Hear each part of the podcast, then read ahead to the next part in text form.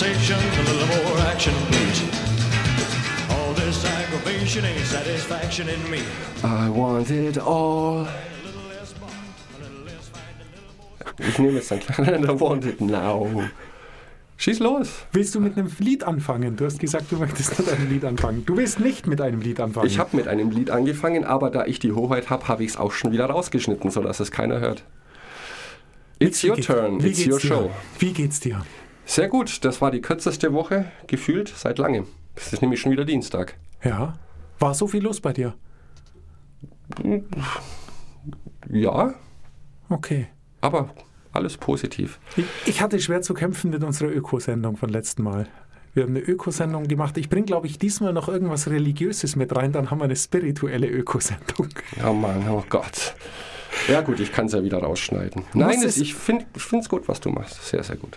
Muss es immer mehr sein, Mix? Mhm. Das ist die Frage, an der wir stehen. Ähm, wir sind immer noch bei dem Buch Grove. Spricht man das eigentlich so aus? Du schon, ja. Und du? Auch so. Grove. Weizenwitz, Grove. Grove. Wachstum von Václav Smil. Auch da sind wir nicht sicher, wie man ihn ausspricht. Und das ist sogar noch schwerer herauszufinden als bei Grove. Ähm, Václav Smil, äh, muss es immer mehr sein. Ihm geht es um Wachstum und dadurch, dass Václav Smil so akribisch und konkret ausarbeitet in dem Buch, 600 Seiten, wie Wachstum funktioniert, welche Grenzen, also natürliche oder sinnvolle oder dringende Grenzen Wachstum haben soll oder haben muss, oder anders gesagt, wohin ungebremstes Wachstum führt, ähm, zeigt er argumentativ so deutlich auf, dass es, wenn man dieses Buch liest, einem gar nichts anderes übrig bleibt, als über Wachstum nachzudenken. Und dann natürlich vor allem über Wachstum, das einen selber betrifft. Denn in seinem Buch, er gibt nicht wirklich Antworten, sondern er stellt nur Fakten zur Verfügung. Die Quintessenz ist aber verhältnismäßig klar. Also unsere Erde ist ein endlicher Ort. Ganz einfach. Wir haben endliche Ressourcen. Es gibt eine endliche Anzahl an Teilchen. Es gibt eine endliche Anzahl oder eine endliche Menge von Energie. Es ist bei auf der Erde im natürlichen Wachstum ist nichts grenzenlos. Ein Baum wächst so lange, bis er eine bestimmte Größe erreicht hat. Ein Mensch wächst so lange, bis, es, bis er eine Größe erreicht hat. Ein Tier. Also alle Organismen haben eine Art S-Kurve. Es geht langsam los, steigt steil an und fällt dann wieder ab und flacht. Völlig, und so sagt er, ist das gesamte Wachstum abgebildet. Und so, da nimmt er jetzt die Parallele zur Wirtschaft, zu Effizienz, zu, zu Ökonomie, zu allem. Und sagt, dass eigentlich, wenn es gut laufen soll, wir genau diese Wachstumskurven auch in unseren eigenen, also sozusagen in den menschgemachten Prozessen oder äh, Mustern nachmachen müssten. Was aber, und auch das sagt er, wie gesagt, er sagt ja nur sozusagen, was ihm auffällt. Er sagt, dass wir als Gesellschaft aber ignorieren, dass Wachstum Grenzen hat, weil darum geht es ihm. Ein Baum wächst nicht unendlich, ein Mensch wächst nicht unendlich, nichts wächst unendlich.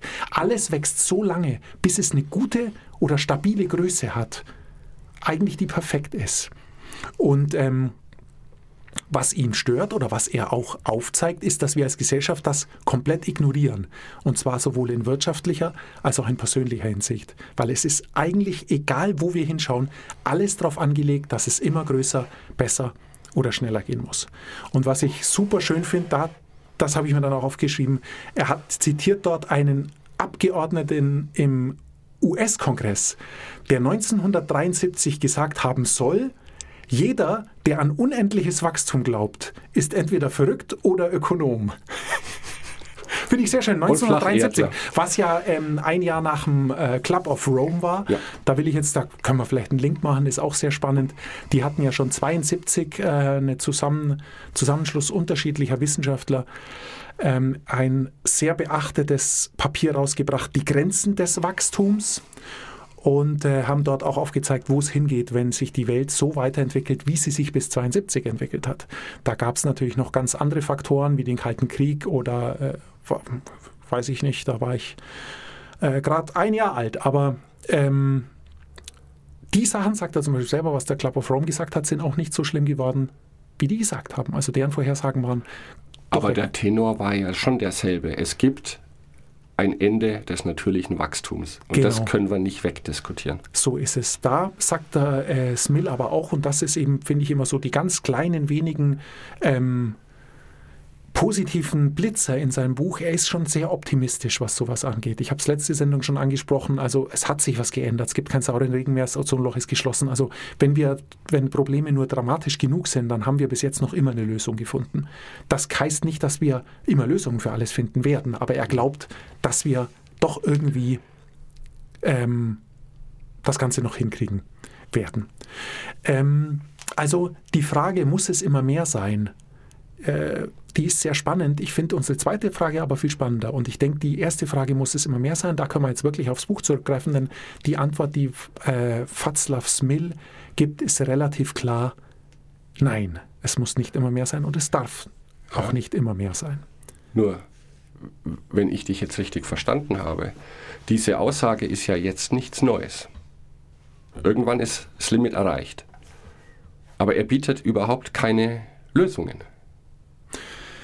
Ähm, Denn wir alle kennen das Problem und wir alle würden spontan heutzutage sagen, nein, es muss nicht immer mehr sein. Mit einem ganz großen Aber hinterher.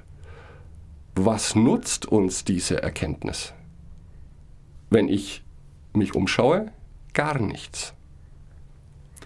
Denn ich glaube schon, dass überwiegend das Gefühl vorherrscht, nach mir die Sintflut. Ich schaue, was ich jetzt für mich rausholen kann. Und natürlich, ja, ein bisschen gucke ich schon. Also ich meine jetzt nicht mich im Speziellen, sondern alle Menschen. Aber unterm Strich, wenn es hart auf hart kommt, warum soll ich auf was verzichten? Ich habe so hart dafür gearbeitet. Und, und das ist jetzt die, fin- finde ich, extrem spannende Frage, weil du, Ja. hast, du hast das Stichwort gegeben mit Verzichten. Ähm, wir haben ja letztes Mal gefragt, muss es immer weitergehen und was brauchen wir wirklich? Ja. Und ich würde mich sehr gern mit dir, weil das ist eigentlich die spannendste Frage, heute darauf konzentrieren, auf die Frage, was wollen wir wirklich? Was mir nur auffällt, ähm, da kommen beide Fragen zusammen. Also muss es immer mehr sein und was brauchen wir wirklich? Wir haben ja, also wir leiden ja als Individuum an so einem Art, ich will fast sagen, an einem Art wie ein Stau. Es ist in, in was Wünsche angeht oder was Pflichten angeht, ist unser Leben wie ein Stau von Unmengen von Fahrzeugen oder Wünschen und Pflichten hintereinander. Du hast eine Pflicht erfüllt, hast aber keine Luft oder keine Zeit durchzuschnaufen, weil sofort von hinten die nächste Aufgabe oder nächste Pflicht kommt. Und was noch viel bitterer ist eigentlich, ist, das Gefühl habe ich, dass wir auch einen Wunsch oder Wünsche oder Träumestau haben. Du erfüllst dir eine Sache, die Sache ist vorbei und schon von hinten kommt der nächste Wunsch, was noch anderes zu machen oder noch irgendwas. Also du, du denkst dir, ich will einmal durch den Ärmelkanal schwimmen und sobald du in England an Land gehst, denkst du dir so, als nächstes schwimme ich jetzt durch den Atlantik, weiß Gott wohin. Vielleicht müssen wir also, das auch sehr bald durch den Ärmelkanal schwimmen. Aber das soll in einer anderen Folge erzählt werden. ich sehe mich schon Es geht schwimmen. immer noch schlimmer, nicht immer noch mehr.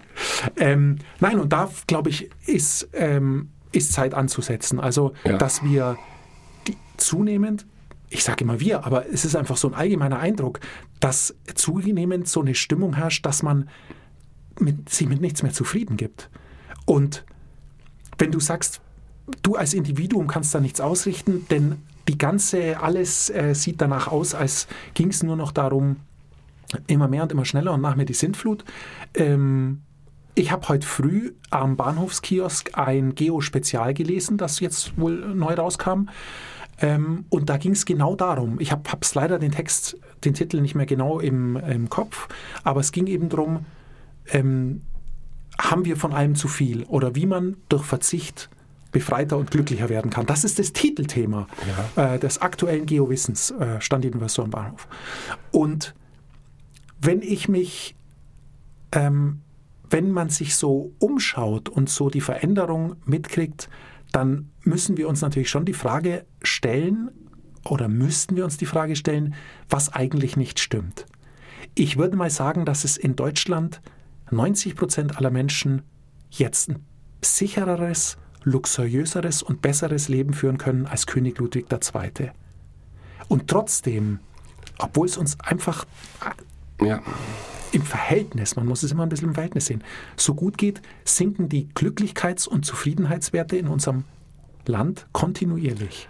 Und dann, und ich, es ist die Frage, wie lange wir noch bereit sind, das zu akzeptieren, weil auch eingebildeter Schmerz tut weh. Also Genau. ich will ja nicht mit- damit sagen, dass es Bullshit ist, sondern wenn sich jemand unwohl fühlt, fühlt er sich unwohl. Und ihm ist es völlig egal, ob es anderen schlechter geht oder ging. Das ist auch der falsche Ansatz. So darf es nicht sein. Nur diese Situation muss doch, und das tut sie auch, das sehe ich an so Titeln wie dem Geo-Wissen, es muss doch langsam zu einem Umdenken in unserer Gesellschaft führen, dass wir uns einfach, also dass wir sowas hinterfragen, eben genau kann Verzicht zu was Befreiendem werden und zum Verzicht habe ich was. Also da habe ich mal wirklich, da ist mir vielleicht sogar was eingefallen, was hilft. Oder eben auch vor allem, muss es immer dieses Mehr sein oder können wir nicht versuchen, die Fähigkeit zurückzugewinnen, uns auch mal an dem zu erfreuen, was nicht weit weg ist, sondern uns an dem erfreuen, was wir haben. Natürlich können wir das. Und wenn du jetzt ansprichst, dass die Zufriedenheitsquote tendenziell immer weiter nach unten geht, liegt es sicherlich auch an den Zeiten. Ähm, du erfährst ja heutzutage mit einem Mausklick binnen von Millisekunden alles auf der Welt. Du kannst Informationen über alles haben. Und natürlich wird es immer jemanden oder eine Gruppe, ein Land, egal, geben, die erstmal objektiv betrachtet mehr hat. Die es tendenziell vielleicht schöner hat. Die, aber was machst du dann? Du leistest dir ein Motorboot. Aber es gibt dann immer jemanden, der hat ein noch größeres und kann sich eine größere Yacht leisten.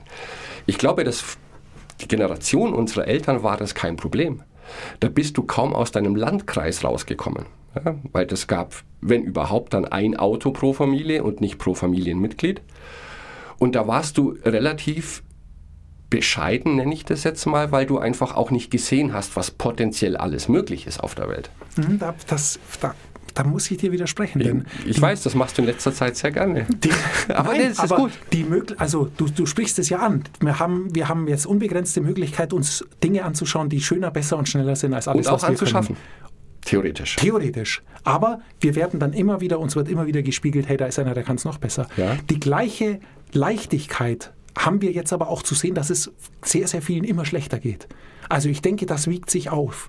Denn einerseits kriegen wir sofort mit, wenn irgendwo was Schlimmes passiert, uns Leuten sehr schlecht geht. Andererseits kriegen wir auf anderen Kanälen in der Regel, du hast es vor ein paar Sendungen schon mal gesagt, Nachrichten sind eher schlecht, äh, Instagram ist eher gut. ja. Ähm, aber somit haben wir jetzt zwar leichteren Zugang zu sehr, sehr viel Schönen, was uns neidisch machen kann. Wir haben aber auch viel intensiveren, intensivere Konfrontation mit Dingen, die ganz frustrierend sind und wo es Leuten sehr, sehr schlecht geht. Theoretisch. Denn ich glaube, Menschen funktionieren nicht so. Das, also das, was ich habe, ist tendenziell, glaube ich, eher Standard. Das ist der Fakt. Und da gibt es auch kein, ich habe da keine Chance davon wegzukommen, weil das ist für mich selbstverständlich. Natürlich habe ich ein Dach über dem Kopf und ein warmes Bett.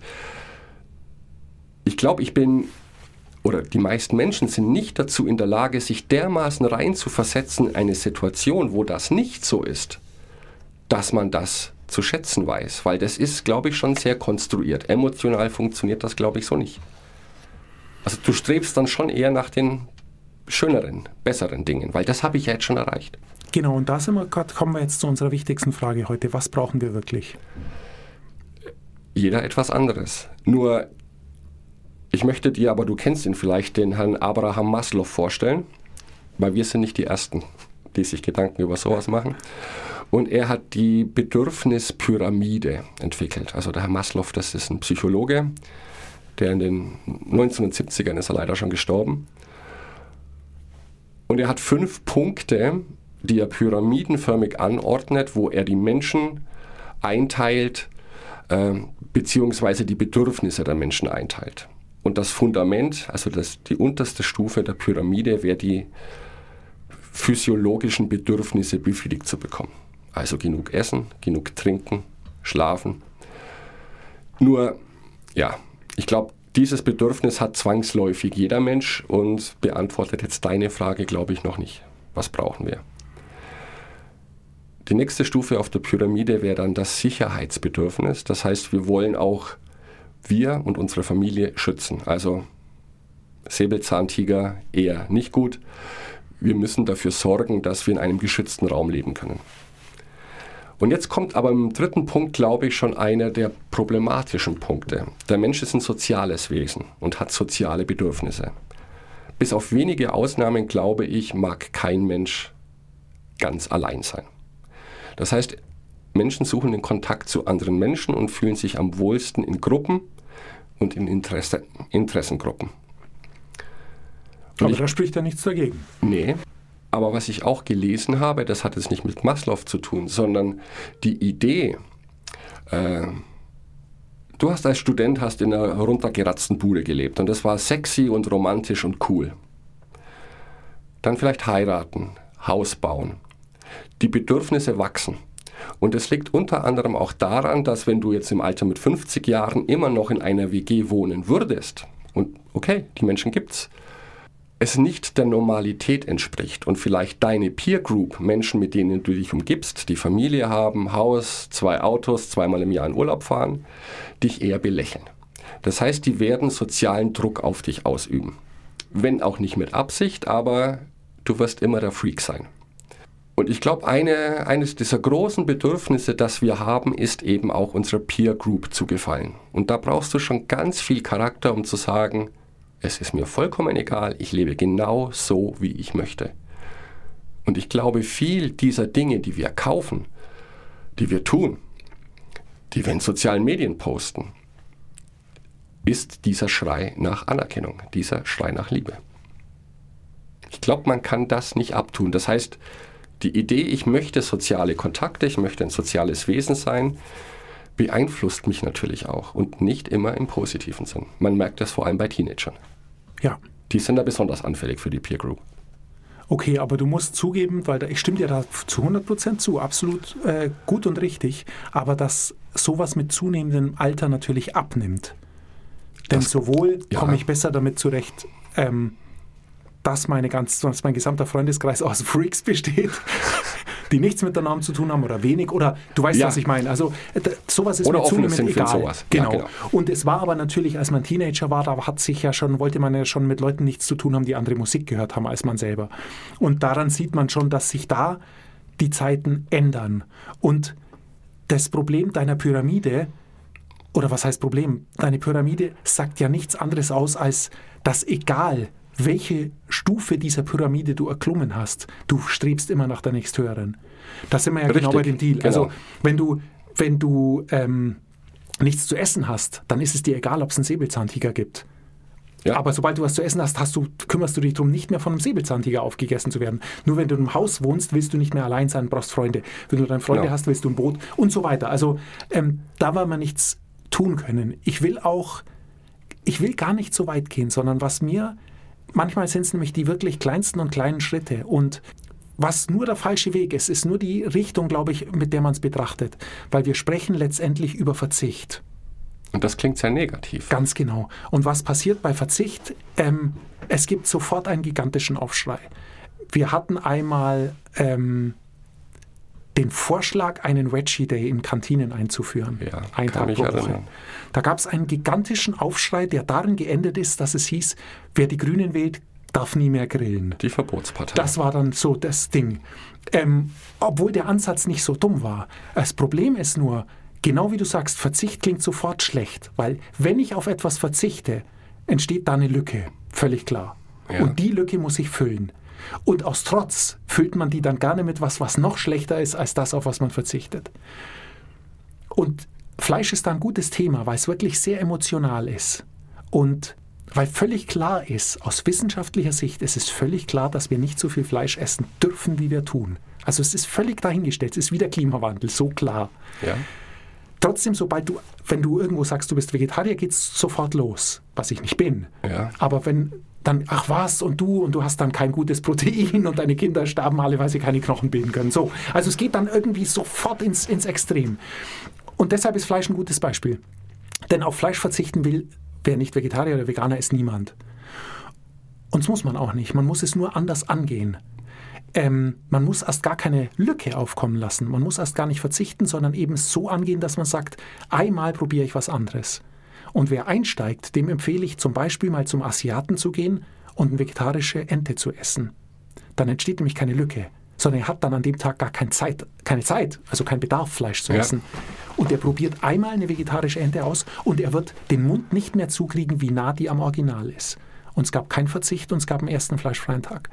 Und dann muss man einfach vielleicht sich einfach nur was vormachen, dass ich mit dem Substitut anfange und dann, also mit dem Ersatz, mit dem Lückenfüller anfange, dass ich mir erst überlege, was könnte ich denn tun anders als sonst und sich dann denkt, hey, das war gut, jetzt probiere ich bei McDonald's mal den Veggie Burger. Auch das überlebt man mal und probiert ihn einfach mal und hat aber kein Verzichtsgefühl. Und ich glaube, das ist der Deal. Also, dass du dich hingehst und sagst, Rauchen ist ein arg plakatives Beispiel und Rauchen aufhören ist schwierig. Aber wenn du sagst, ich möchte ähm, nicht auf meine Morgenzigarette verzichten, dann dreh einfach, mach irgendwas, such dir vorher was anderes, was dir sozusagen die Zeit nimmt, die Morgenzigarette zu rauchen. Und Ja, es geht auch um Gewohnheiten. es geht um Gewohnheiten, Schlechte aber es geht Gewohnheiten einfach durch gute natürlich, ersetzen, aber ja. es geht auch erstmal um den ersten Schritt und da ist, spielt die Gewohnheit erstmal noch keine Rolle. Also einfach sich mal klar zu machen, ich will nicht auf irgendwas verzichten, sondern ich will etwas tun, wodurch ich sozusagen mir gar nichts anderes übrig bleibt, weil ich keine Zeit mehr habe, Ja, als zu verzichten. Und ich glaube, dass es dann einfach schon deutlich einfacher ist. Man muss sich nur selber was vormachen, was aber funktioniert. da musst du aber schon sehr, wie soll ich das sagen, sehr offen für sowas sein. Denn dieses Problem besteht ja. Es gibt limitierte Ressourcen. Fleisch essen vernichtet die umso schneller, diese Ressourcen. Du setzt quasi darauf, dass jeder Mensch klug genug ist, zu sich selber zu sagen, so wie ich persönlich jetzt lebe, kann es nicht weitergehen. Ich muss was ändern. Ich muss verzichten. Oder das so positiv formulieren wie du. Und das ist das, was ich am Ende letzter Woche gesagt habe. Das ist schön und gut und sehr, sehr wichtig. Aber es bringt nichts, wenn du der Einzige auf der Welt bist. Und jetzt komme ich wieder zu den Grünen zurück, ohne da jetzt werten zu wollen. Aber denen haftet diese, dieser Makel einer Verbotspartei oder der wird ihnen aufoktroyiert von anderen, die das anders sehen. Nämlich genau von den Menschen, die sagen, ich will auf nichts verzichten und ich lasse mir nichts verbieten. Ich glaube aber, wir müssen Dinge verbieten. Punkt. Da, da sehe ich die Politik in der Pflicht. Ich nicht. Denn Weil genau da bin ich absolut dagegen. du musst, es, geht, es führt kein Weg dran vorbei, weil du hast ja auch ein Verbot, bei Rot über die Ampel zu fahren. Und warum? Weil es sinnvoll ist.